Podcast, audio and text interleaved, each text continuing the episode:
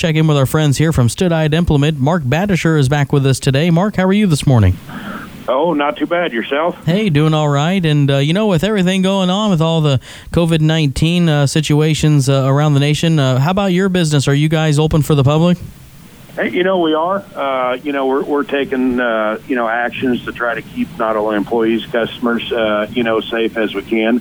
Um, you know, so there's a few changes, mm-hmm. uh, you know, but no, our doors are still open, uh, you know, currently, and we're trying to do, you know, the best we can. Like I said, to keep everything up to date and safe. But yeah, so no, uh, we're we're open for operation. You know, just if everybody uses, you know, common sense, uh, hopefully we can get through this and and uh, continue on. Yep, you bet. Good to hear. And, uh, you know, here just a few weeks back, Mark, we uh, had an interview with Stan Stutheit about the announcement of the new company, uh, really expanding operations uh, throughout the entire state of Nebraska. Yeah, you know, and uh, we haven't said too much else, you know, on the radio about that because, you know, as it gets closer, uh, you know, we kind of wanted to do that a little bit and we kind of felt, you know, with this interview, you know, maybe we could. Uh, so yeah, moving forward, you know, the 30th uh, of this month, uh, you know, we will be switching names to Acres. Um, you know, just to clarify some things, you know, there's a lot of stuff floating around. You know, basically, uh, you know, Stan with his ownership group of Stutheit Implement, you know, uh, uh, merged with two other ownership groups. Um, you know, to come up with a whole new name, whole new company, you know, moving forward, uh, which we all heard, you know, is, is Acres Equipment.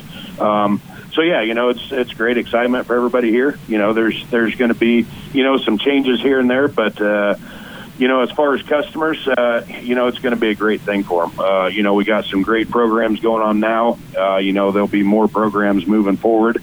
Um, you know, the uh, inventory availability obviously just expanded tremendously. You know, uh, for us and our customers in, in this part of the, uh, you know, region that we're in.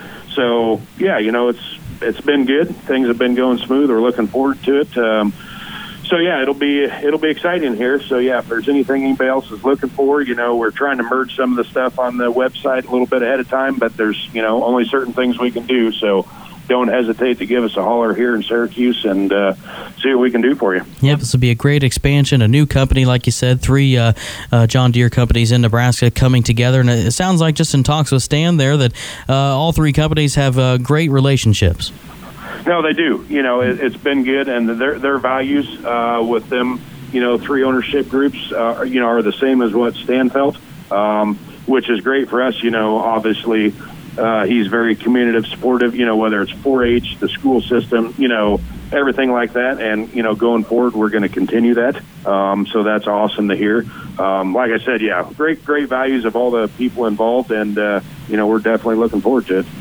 And for right now today, uh, what? How about the inventory? What do you have for used equipment today? Yeah, you know, obviously uh, there's been stuff moving back and forth, but you know, we looking in the planting season, we got a great selection of planters. Um, you know, different different models. Uh, when it comes to tractors now, some tillage, obviously that expanded to us. You know, with uh, the availability to pull from other equipment. So you know, we got an awesome selection of, of uh, lease return tractors, new tractors. You know, some older ones.